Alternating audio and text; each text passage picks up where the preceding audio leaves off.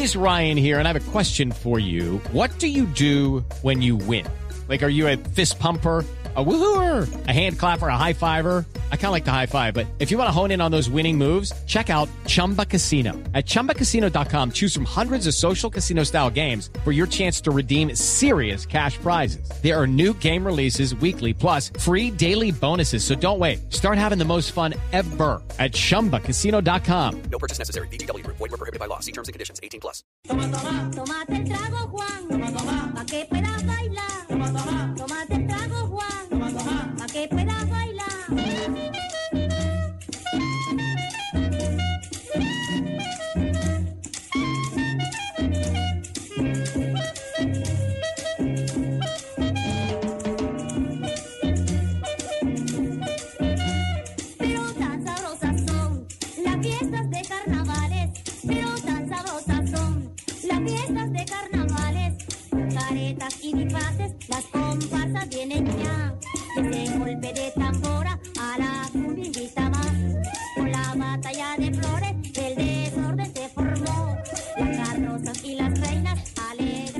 aquí en Blue Jeans siempre queremos que nuestros oyentes sepan qué hacer, en dónde parchar, como dicen los muchachos, ¿no? Eh, para dónde irse. Eh, Baila. Claro, baila es cuando fregados. Sí. ¿no? Tuki tuki lolú. Exacto. Cortijo y su combo. Sí. Como le dicen a uno en Barranquilla. Uy, ponte Moscú que estoy Vietnam. Ah. Exactamente. Pues bueno, muy bien. Vamos a hablar de um, hoy recomiendo.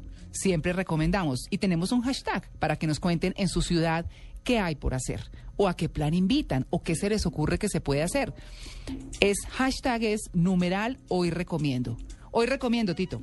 Bueno, desde ahora estoy invitando al Festival de la Leyenda Vallenata a finales de este mes. Ah, qué bien. Viernes 26, sábado y domingo y lunes. Bueno, es- eso va hasta el martes 30 de abril realmente. A finales de este, ma- de este mes, perdón, Festival de la Leyenda Vallenata va a estar, pues aparte del, del, eh, del concurso tradicional, Ricardo Arjona, va a estar Silvestre Dangón con Rolando Ochoa. Eh, y muchos otros artistas. Es la invitación, pues Carlos Vives, va a estar Carlos Vives con la provincia, va a estar, eh, ¿quién más? Diomedes, obviamente, va a estar Farid Ortiz, va a estar Giancarlo Centeno, va a estar Jorge Celedón, Jorge Oñate, Juan Gabriel. Sí, Juan Gabriel. Juan Gabriel. Con la ventaja que bajó 11 onzas Oh. de peso. ¿11 onzas o u 11 kilos? Oiga, festival internacional. Claro. Totalmente, Oiga, pues con Arjona, decirle- Juan Gabriel, todo esto. Ahora que usted menciona a Juan Gabriel, que yo hace poco vi un show de Camilo, el de, el de Caracol Televisión, Aquí me lo encontré. Show. Y yo que yo no sabía que Camilo tenía semejante show con Caracol. Ah, es un talento preparado tremendo. y el tema Juan Gabriel pues es un éxito Ah, total. porque es uno de sus su- super personajes No, y pero Celia me hizo Cruz, sí, recordarlo porque me quedé completamente impresionado con el Camilo show Cifuentes. Sí. con Camilo Me lo Cifuentes, encontré aquí en, la entrada de Blue y le dije, oiga doctor, porque él es médico, oiga doctor, usted con esa influencia que tiene y el apoyo de la emisora, y, eh, ¿por qué no crea una fundación? Eh, usted tiene todos sus amigos médicos, y oye, me da buena idea, Marco, eso lo vamos a hacer. Eh, porque Camilo es un hombre de una bondad Ah, y de, sí, de una capacidad. Un ser humano maravilloso. Maravilloso. Bueno, pues esa es la invitación, Festival Va- de la Leyenda Vallenata a finales de este mes, con grandes artistas nacionales e internacionales. Muy bien, Na- Natalia. Bueno, yo voy a recomendar un espectáculo que tendrá lugar en Medellín, será el próximo 9 de abril y en honor a las víctimas del conflicto. Es un espectáculo bellísimo, casi 300 personas, quizás ustedes recuerdan, entre artistas y miembros de asociaciones de desplazados, se reunieron a finales del 2010 y protagonizaron la obra de danza contemporánea Incilio, el Sendero de las Lágrimas. Esto lo montó el Colegio del Cuerpo, esa bellísima organización que dirige el coreógrafo Álvaro Restrepo. Esa pieza se creó para eh, rendir homenaje a personas que han sufrido. Pues bien, se repite el 9 de abril en Medellín. El coreógrafo está trabajando en este momento con 150 víctimas residentes en la ciudad y en otros municipios de Antioquia. Hay 30 bailarines del Colegio del Cuerpo y de grupos de la capital antioqueña y en vivo 80 músicos de la Orquesta Sinfónica de la Universidad Oh. EAFIT. En este momento le estamos la entrada será libre y en este momento les estaremos tuiteando unas fotos que vino un, un fotógrafo británico, libio británico, Aladdin Tiwi, que está haciendo la fotografía eh, fija del espectáculo, y en Twitter uno de los ejemplos para que se animen y con arte le rindan homenaje a las víctimas de este conflicto. Bienvenido a Medellín. Bueno, muy bien. Antes de, antes de ir con nuestro invitado en línea, eh, ¿qué tenemos, Amalia, de hoy recomiendo? Pues yo les voy a recomendar una actividad que va hoy hasta la una de la tarde. Ah. Eh, es una actividad que ayer mencionamos, pero que es importante reiterar porque es el Día de la Actividad Física, Día Mundial de la Actividad Física. Aquí en Bogotá se está haciendo un evento con nueve tarimas, con diferentes actividades, con premios, conversatorios con el Pío Valderrama. Van a estar en el Parque Simón Bolívar. Sin embargo, le amplió eh, algo más. No solamente es en Bogotá la celebración.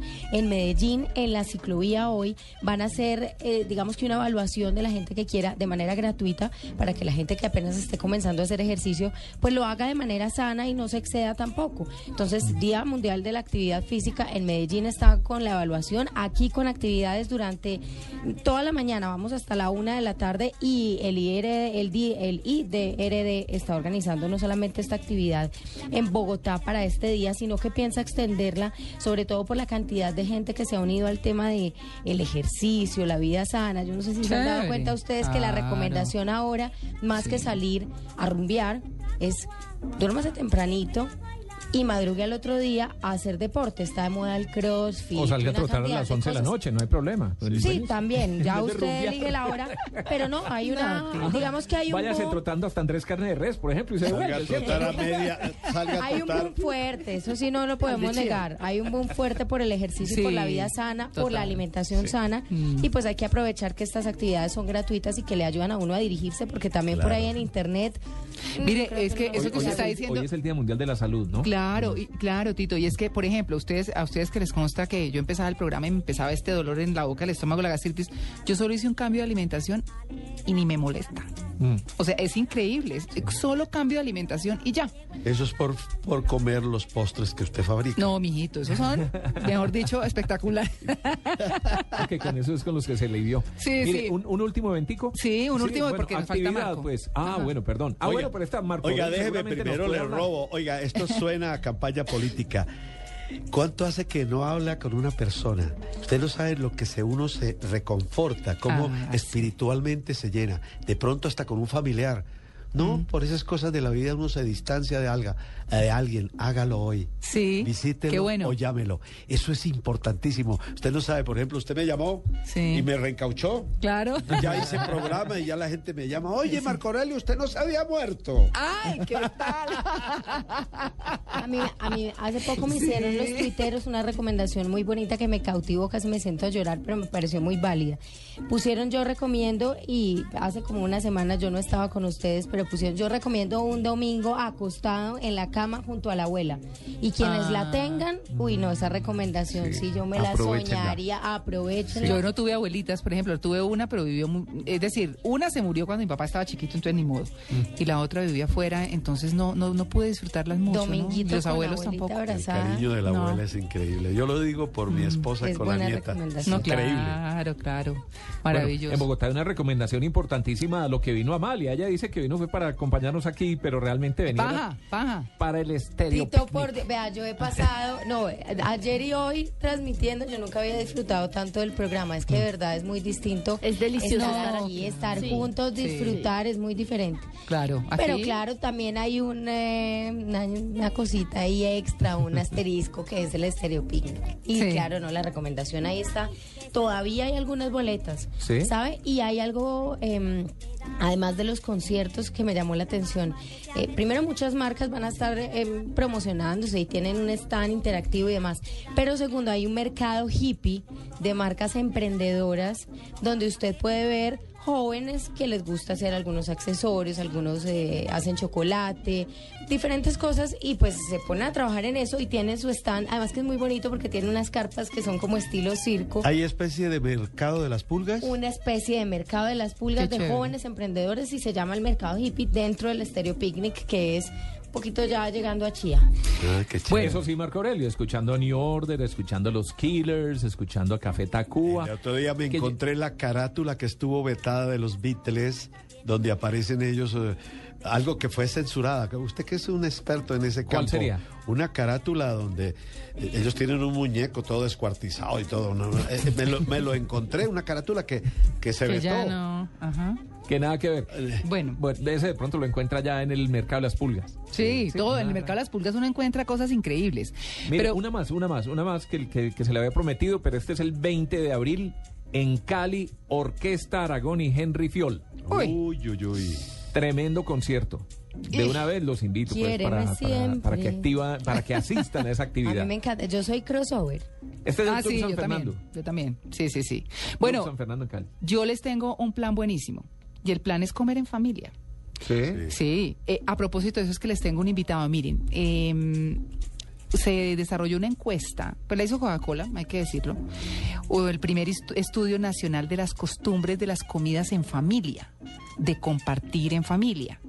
Y entre los hallazgos de la encuesta eh, realizada por la firma de Ipsos Napoleón Franco, esta se hizo en nueve ciudades de Colombia, se destaca que más del 40% de los encuestados se reúnen con su familia para comer juntos los siete días de la semana.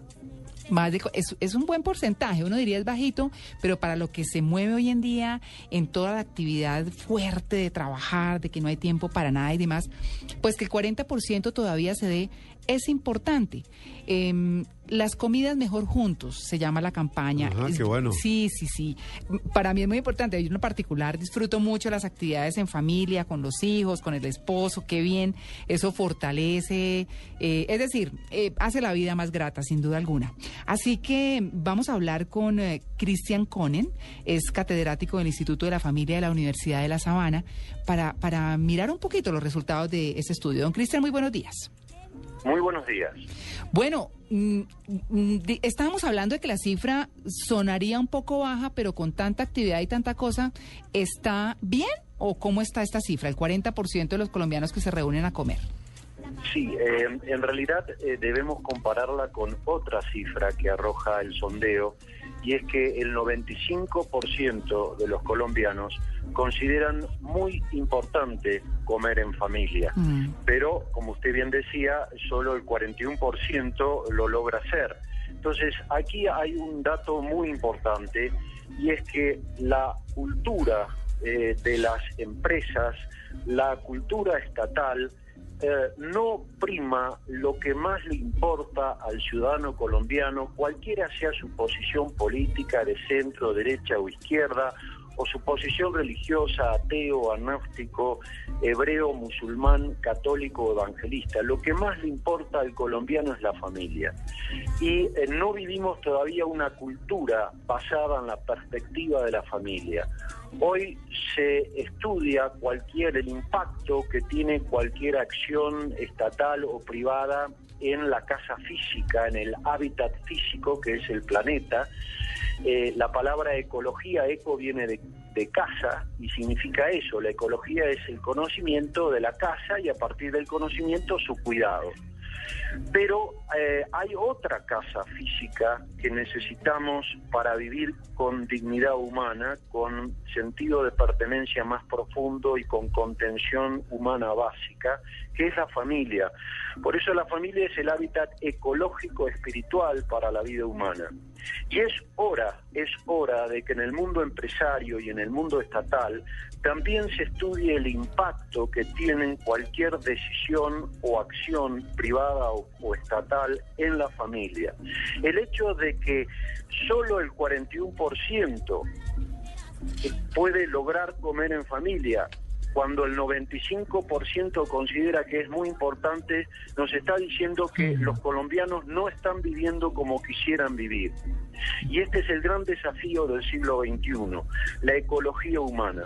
No vamos a solucionar los grandes problemas que tiene Colombia y otros países, eh, y me refiero a los grandes problemas que son la delincuencia juvenil, la violencia juvenil, las adicciones juveniles, la deserción del estudio y del trabajo, la apatía y hasta el suicidio juvenil, si no fortalecemos la familia. Y precisamente comer en familia es un antídoto muy sencillo y al alcance de cualquier familia para este mal que está afectando a las nuevas generaciones de colombianos y también, vuelvo a decir, es un fenómeno global Sí. a las nuevas generaciones de nuestros países, que es el desamor, la Sí. falta de afecto. Así es, mire. Precisamente, co- Sí. precisamente comer en familia es un espacio para el encuentro, para compartirse en forma agradable. No es un momento para dar la lata, para sermonear a los hijos o para discutir.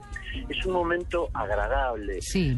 un, un momento de encuentro que todos tenemos al alcance. Claro, don Cristian, es que usted está hablando un poco de las de, de lo que se da y de las cosas positivas que trae comer en familia. Con eso quería cerrar, pero pero quería mencionar algunas cifras y unos datos importantes del estudio que tienen que ver eh, eh, con, con eso, con la cena en familia. Dice que mientras un 35% lo hace una o dos veces por semana, eh, eh, eh, mm, dice el estudio, la comida que más se comparte entre semana es la cena, un 66%. Seguida por el almuerzo, un 49%, yo creo que eso no es en Bogotá, y el desayuno en menor medida, un 33%. El fin de semana, el almuerzo es donde se logran más encuentros con un Correcto. 77%, que es importante, mientras que el porcentaje de quienes comparten la cena se disminuye en 15 puntos. Pero hay una, hay un dato interesante. Cali, Cartagena, Armenia y Bucaramanga es donde las personas tienen más posibilidad de reunirse con su familia para comer juntos. Cartagena eh, es donde más pueden almorzar juntos. ¿no? Es eh, en, promedio de las demás ciudades. ¿Cuál es la mayor dificultad para que las familias coman juntas, estén juntas? los distractores de la mesa familiar. La- el sondeo arroja también que el 30% de los colombianos ve televisión durante la mesa familiar y el 52% deja su celular abierto durante la mesa familiar. Esos son dos distractores de este rico momento de vida familiar que es la mesa en familia. Por eso yo sugiero que para disfrutarnos en la mesa familiar, en un momento agradable de bienestar, apaguemos la televisión y apaguemos el celular. No nos dejemos invadir en nuestra intimidad familiar por estos distractores que son muy útiles, pero no en este momento de tanta importancia para la vida familiar como es comer en familia. Yo quería preguntarle un tema. Me imagino que esta encuesta no solo se hizo en Colombia. No sé si hay forma de compararnos con otros países en Latinoamérica.